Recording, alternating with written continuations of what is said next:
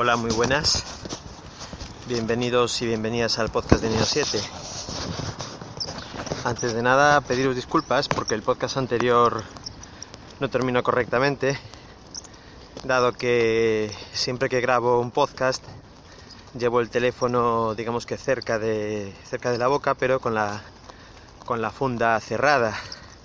Y la verdad es que no me di cuenta para nada de que el tiempo máximo de, de speaker, que son 30 minutos, había transcurrido. Por lo tanto, en el momento que terminé el podcast y, lo, y abrí la tapa, me di cuenta que ya había dejado de grabar hacía un, rato. Entonces os perdisteis, bueno, pues la última parte, que, la verdad es que tenía muy poquito contenido, y, y, la despedida y los modos de contacto, que bueno, los podéis, si os interesa, consultar en cualquier otro podcast. Bueno, en el día de hoy, eh, inicialmente no sabía muy bien de qué hablaros, pero tenía ganas de grabar, y dado que una de mis actividades laborales es la asesoría tecnológica, eh, os voy a hablar de algo así como... Eh, ya veremos qué título le pongo después al podcast, pero algo así como aplicar bien los recursos para con un gasto mínimo tener unos resultados y un rendimiento y un desempeño espectacular. Os voy a contar otra experiencia de esas que os gustan que, he vivido, porque bueno, digamos que he asesorado y he participado en la puesta en marcha de una instalación super low cost, pero con un rendimiento espectacular. Eh, os pongo en situación. Se trata de una empresa que se está expandiendo rápidamente por varios países de Hispanoamérica. Eh, concretamente, en la actualidad son ya seis países de Hispanoamérica y digamos que presta allí sus servicios. Eh, ¿Qué necesitaban? Necesitaban, lógicamente, poder conectarse a su aplicación de gestión de forma remota desde la oficina de cada uno de esos países. Mm, debo deciros que como hándicap adicional, eh, en muchos de esos países las conexiones a internet son ADSL y los routers no se pueden configurar por parte del usuario. O sea, te dan un router y si quieres abrir puertos no puedes. Así de claro. La compañía no está por la labor y si ellos no lo hacen y tú no tienes la contraseña de esos routers ADSL, poco puedes hacer. Bien. Eh, ¿Qué hicimos? Eh, aproximadamente el número de personas que iban a trabajar contra ese servidor eran unas 20. Y claro, inicialmente, si nos vamos al eh, mundo tradicional, a la propuesta tradicional que haría cualquier empresa de informática, pues le dirías, te montas un servidor Xeon con un montón de memoria RAM, con un Windows 2000X server y pagas 20 licencias de terminal server. Eh, bueno, es una opción. Os digo que hasta donde yo sé, porque hace tiempo la verdad que, que no las compro, porque obviamente propongo otra alternativa que ahora os contaré. Las licencias de terminal server por puesto costaban unos 110 euros. Por 20 usuarios pues os ponéis en 2100 euros, ¿vale? Bien. Eh, para una empresa la internacionalización es un coste tremendo porque inicialmente llegas a un país y hasta que abres mercado todos son gastos, sobre todo la temporada inicial eh, ya cuesta en un país abrirte mercado siendo tu país, conociendo las costumbres y la forma de, de pensar de la gente, imaginaros en un país extranjero. El esfuerzo es tremendo, tanto a nivel personal de los que lo ponen en marcha como a nivel económico.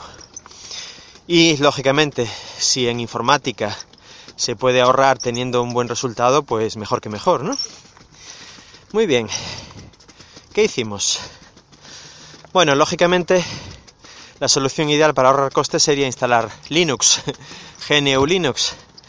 Pero lógicamente también sabemos que en muchas ocasiones, y por desgracia, esto no es posible porque las aplicaciones de gestión, incluida la nuestra, eh, no pueden correr en, en GNU Linux. Desgraciadamente el sistema operativo dominante en el mercado a nivel empresarial es Windows y hay que rendirse a la evidencia. Muy bien. Eh, esto que os voy a contar se instaló en el 2000, eh, finales del 2012, septiembre, octubre del 2012. Bien, ¿qué se instaló? Eh, por recomendación mía, después de estudiar un poco las alternativas y los costes de cada, de cada cosa, se instaló un servidor, concretamente con un procesador AMD de 6 cores. Todo lo que os estoy diciendo os, voy, os los voy a decir de memoria, ¿vale? Como siempre estoy paseando a mi niña y no tengo aquí documentación para mirar los presupuestos y mirar un poco la, la configuración exacta, pero es bastante aproximada. 6 cores a 3200 creo recordar o 3000 y algo. 16 GB de RAM, eh, un disco SSD para la aplicación, perdón, para el sistema operativo y las aplicaciones críticas. Y dos discos tradicionales de 5200 revoluciones eh, Green de Western Digital de 2 teras. Muy bien. Eh, Sistema operativo. Se barajaron dos posibilidades.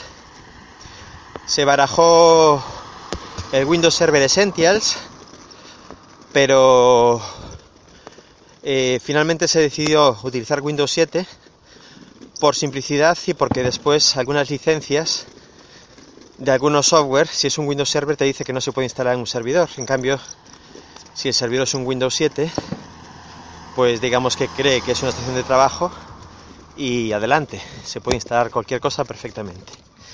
Muy bien, se instaló Windows 7, pero lógicamente Windows 7 64. ¿Por qué?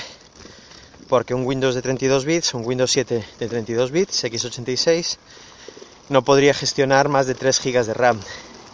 Y en este caso tenemos 16. ¿Vale? Eh, esos 16 GB son muy justificados porque recordad que a este ordenador se van a conectar 20 personas de forma remota, por lo tanto trabajarán en su memoria.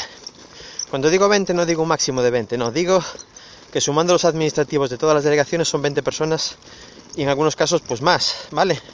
Porque se conectan técnicos, se conectan ingenieros, etcétera, etcétera, etcétera. Pero como mínimo, en horas en las que el horario de oficina coincida, que normalmente son por las tardes de España, eh, puede haber 20 y 20 y tantas personas, ¿vale? Bien. Eh, eh, Guillermo, ¿qué pasa? Windows 7 no tiene terminal server para 20 personas, solamente se puede conectar de forma remota una y si se conecta se cierra la sesión. Bueno, esto es cierto, pero hasta cierto punto. Desde hace mucho tiempo conozco un software que antiguamente se llamaba XP Unlimited y ahora se llama AADS Worldwide. Si lo busquéis en Google, si buscáis simplemente por XP Unlimited, os dirá que esa página ya no existe y os proporcionará un link al nuevo software que cambió de nombre, ¿vale? Muy bien. ¿Qué nos proporciona esto? Esto nos proporciona desde un Windows XP hasta cualquier, bueno, casi cualquier versión de Windows Server, licencias de Terminal Server muchísimo, muchísimo, muchísimo más baratas que las oficiales de Microsoft. Eh, existe una versión Unlimited, que es la que nosotros hemos comprado, que creo recordar que son 240 euros. Por lo tanto, unos 100 euros del sistema operativo Windows 7 profesional más los 240 euros de las licencias, por 340 euros tenemos un servidor con conexiones infinitas. Bueno, hasta donde, hasta donde den sus recursos, ¿vale? ¿Qué más se puede pedir? Bien. Eh, entonces, handicap 1, resuelto. Mm, hasta ese momento en la empresa había un, servidor con Windows XP que ya estaba pidiendo a gritos que lo sustituyeran. Eh, simplemente tenía recursos compartidos y después tenían un NAS donde guardaban también cosas compartidas, como almacenamiento en red.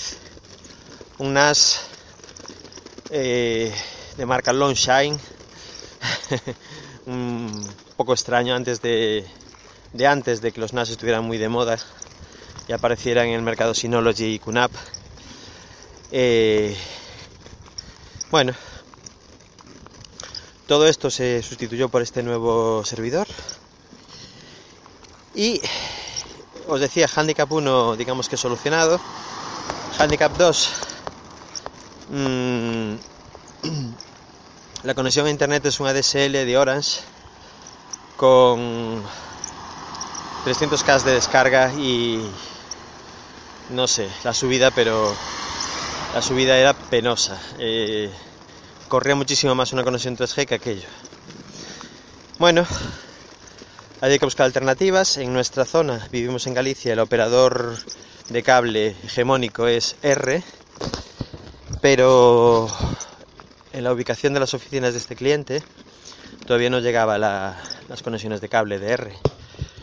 Por lo tanto, tocaba echarle imaginación y buscar una alternativa factible que no fuera la DSL de cualquier operador que llegaba allí, digamos que de forma penosa. Muy bien, pues buscando, encontré, encontré a unos viejos conocidos míos que ya, digamos que había contactado con ellos en alguna ocasión anterior, pero no sabía si tenían cobertura en, la zona de la empresa de este cliente. Concretamente la empresa es Oceans. Si entráis en su página web veréis que es un operador de telefonía, internet, etcétera. Pero concretamente aquí en La Coruña y alrededores tiene un servicio muy especial que no aparece en su página web, que es internet vía WiMAX. Muy bien, contacté con ellos, les pasé las coordenadas GPS de la empresa y me dijeron que en principio sí, que podían dar internet allí, pero que un técnico suyo tenía que desplazarse hasta allí con una antena y probar, a ver qué ancho de banda podían conseguir. Concretamente este cliente está en una posición en la que ve casualmente y por suerte eh, justo enfrente de, de, la fachada de su oficina pues un monte a unos 5, 6, 10 kilómetros donde están justo las antenas de, de este operador. Bien, eh, ¿qué les podían ofrecer con esta conexión WiMAX?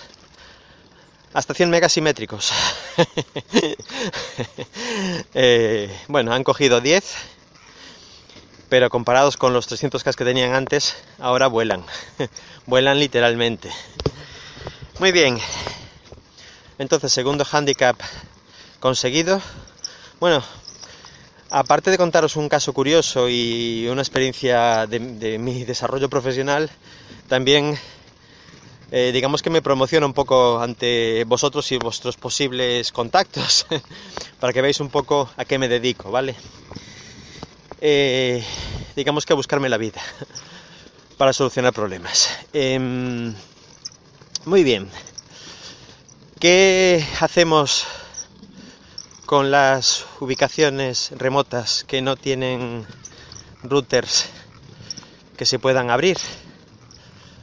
Bueno, lógicamente para conectarse a terminal server no necesitarían hacer nada en su router, ¿vale? Porque realmente las conexiones de terminal server son salientes y con que la conexión de su servidor aquí en La Coruña estuviera correctamente configurada con, con el puerto oportuno abierto, pues nada, la conexión sería directa sin problemas, ¿vale?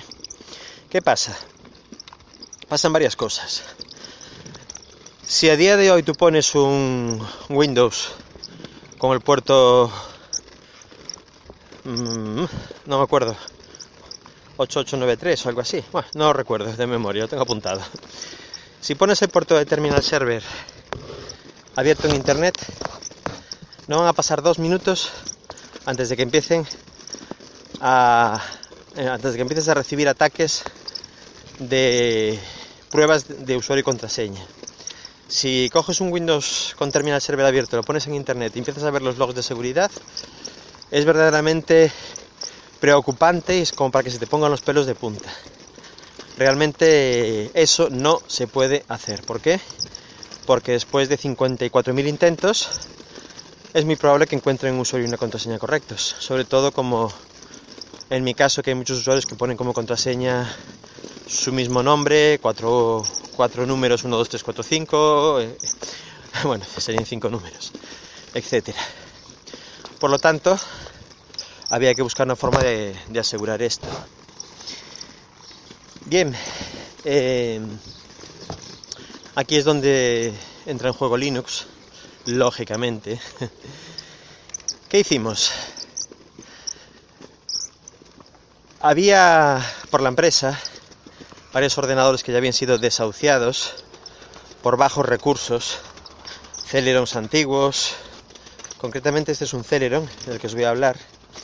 Esta empresa tuvo otra actividad en su momento y esa actividad tenía operadores y ejecutaba una aplicación propietaria que no necesitaba prácticamente recursos y entonces tenían unos PCs pues muy sencillitos con discos de 40 gigas y procesador digamos que limitadito, que a día de hoy para correr con Windows 7 pues serían excesivamente limitados y lentos. Muy bien, ¿qué hicimos con, con este con este ordenador reciclado? Había un montón de ellos, había de ver como 6 o 7. Bueno, le pusimos una segunda tarjeta de red en uno de sus slots PCI. Tener en cuenta que la conexión a internet es de 10, 10 gigas, ¿vale? ¿10 gigas? Sí, 10 gigas. eh, o 10 megas, bueno, es igual. Eh, creamos un router con Linux, con simplemente IP tables y eh, creamos, bueno, deciros que eh, Oceans les proporciona una dirección IP fija para siempre, ¿vale? Suya. Por lo tanto, cogimos su dominio en internet y pusimos delante algo estilo eh, despacho, estudio, oficina, lo que queráis, ¿vale? Entonces, pues estudio.tudominio.com. Esa es su dirección para conectarse a la oficina desde cualquier parte del mundo, ¿vale? Y además literal, como en este caso. Muy bien. Bueno, pues esto lo hicimos en el ordenador de su oficina principal, pusimos un router y en las oficinas de los demás países pusimos otro mini ordenador de bajísimo coste. Conseguimos un, un ordenador industrial autorrefrigerado que también lleva un Celeron, también lleva dos tarjetas de red integradas y es pequeñísimo, es del tamaño de, de dos Raspberries o algo así, un poquito más grande tal vez. Bueno, este ordenador que puede estar en Chile, Panamá, etcétera, lo que hace en cuanto arranca es conectarse a la oficina de La Coruña, a, ese dominio que os decía, y abrir una VPN contra el servidor de esa oficina, contra la red de esa oficina, ¿vale? Eh, las redes están enrutadas unas a otras, tienen distintos rangos de IPs, pero digamos que todas ven a la red del servidor y la red del servidor como ve a todas, todas ellas se ven entre sí. Muy bien. Eh, imaginaros que la oficina de La Coruña, además es el caso real porque es lo típico en cualquier instalación de este tipo, su rango de IPs es 192.168.0.1, 0x, el rango de, las VPNs es 192.168.2x y el rango de la oficina remota, por ejemplo, de la número 1 es 192.168.2. 3X. Muy bien. Eh, como están enrutados, digamos que como saben llegar a, a, otra, otro rango de IP y saben por dónde ir, todos los PCs de todas las oficinas se ven entre sí por la red. Bueno, PCs, impresoras, cualquier dispositivo que esté en la red, ¿vale? ¿Qué, qué les permite esto? Esto les permite hacer cosas muy chulas, como por ejemplo, en la oficina de cualquier país de Hispanoamérica, perdón,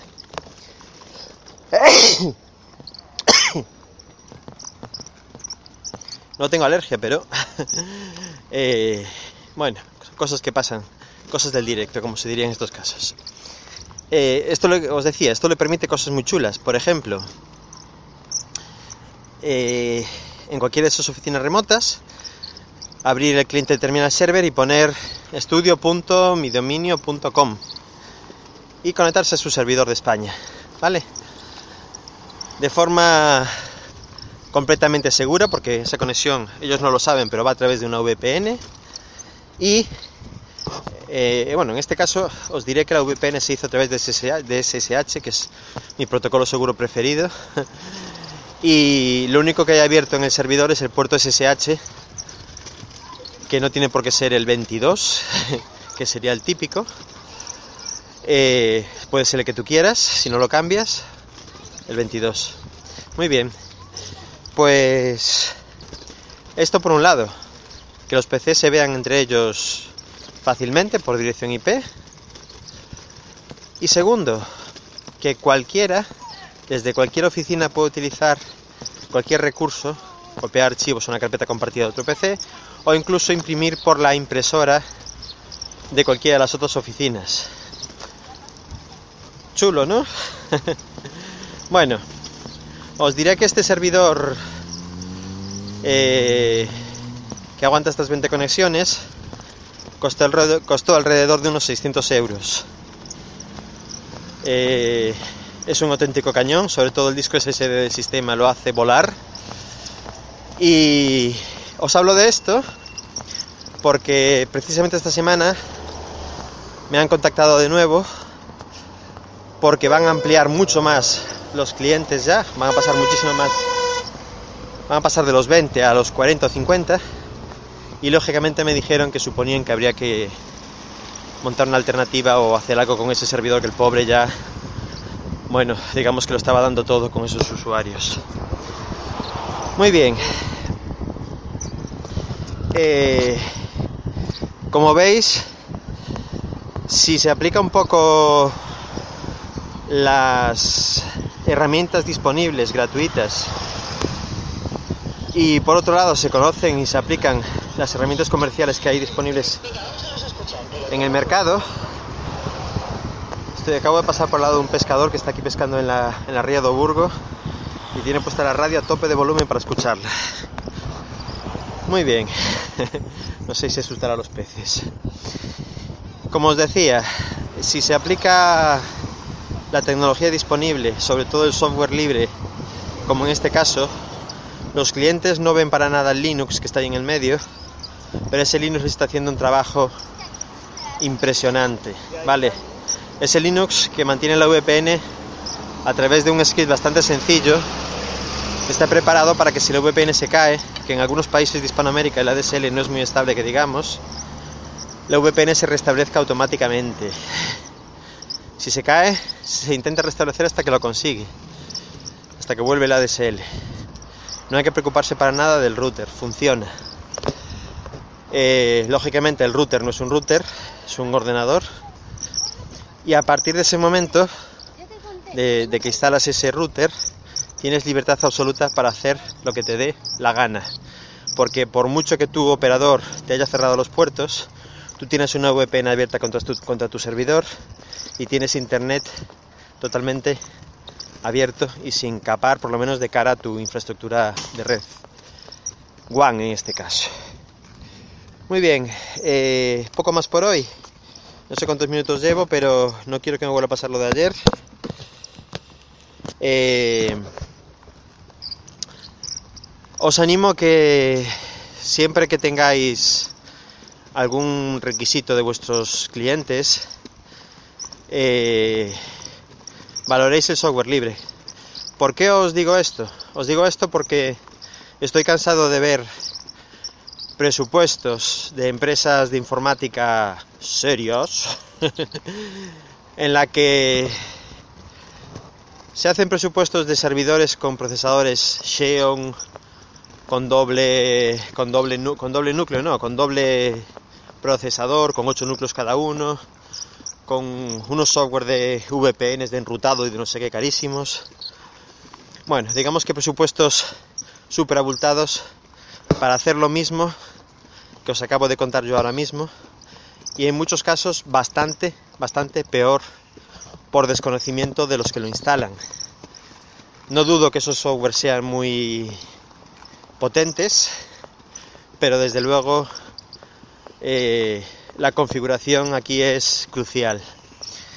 Os puedo decir que, bueno, conozco y seguramente vosotros también conoceréis en muchas ocasiones clientes que tienen unos verdaderos pepinos de servidores y de software y aquello valentísimo. Y también conocéis el caso contrario, clientes que tienen un ordenador muy modesto y que va verdaderamente bien. Yo conozco los dos casos y detrás de este último que va bien hay una empresa informática muy solvente que digamos que no es racista, porque hay muchas empresas que se ponen el certificado de eh, Microsoft como instaladores certificados y autorizados y son Microsoft, Pro Microsoft, solo Microsoft y herramientas Microsoft. En cambio, si las miras son un poco más abiertas, siempre, siempre, siempre tienes la posibilidad de recomendarle a tu cliente lo que realmente necesita y sobre todo si, si es como en mi caso, que no me llevo margen en los productos que vendo, sino que cobro por mis servicios de forma independiente a lo que el usuario finalmente compre, yo simplemente recomiendo, eh, pues no hay ningún tipo de interés en que se compre Microsoft o que se instale Linux. Yo cobro por mis servicios de asesoramiento y de puesta en marcha y el cliente tiene lo que quiere y os puedo decir que en un 99% de los casos mejor, más económico y digamos que más eh, confiable que si lo hace de la otra forma con presupuestos abultados de software propietario. Eh, si no conocíais eh, el software este de ADS Worldwide, os recomiendo que lo, que lo probéis. Creo que tienen una demostración con no sé exactamente cuántos días de prueba, pero es verdaderamente alucinante, sobre todo porque, claro, en el momento en el que un Windows 7 es de 64 bits y gestiona la memoria que le pongas. Eh, con un buen procesador los recursos que tiene ese Windows 7 son verdaderamente impresionantes. ¿Os imagináis 20 usuarios trabajando sobre un Windows 7? Pues funciona a las mil maravillas.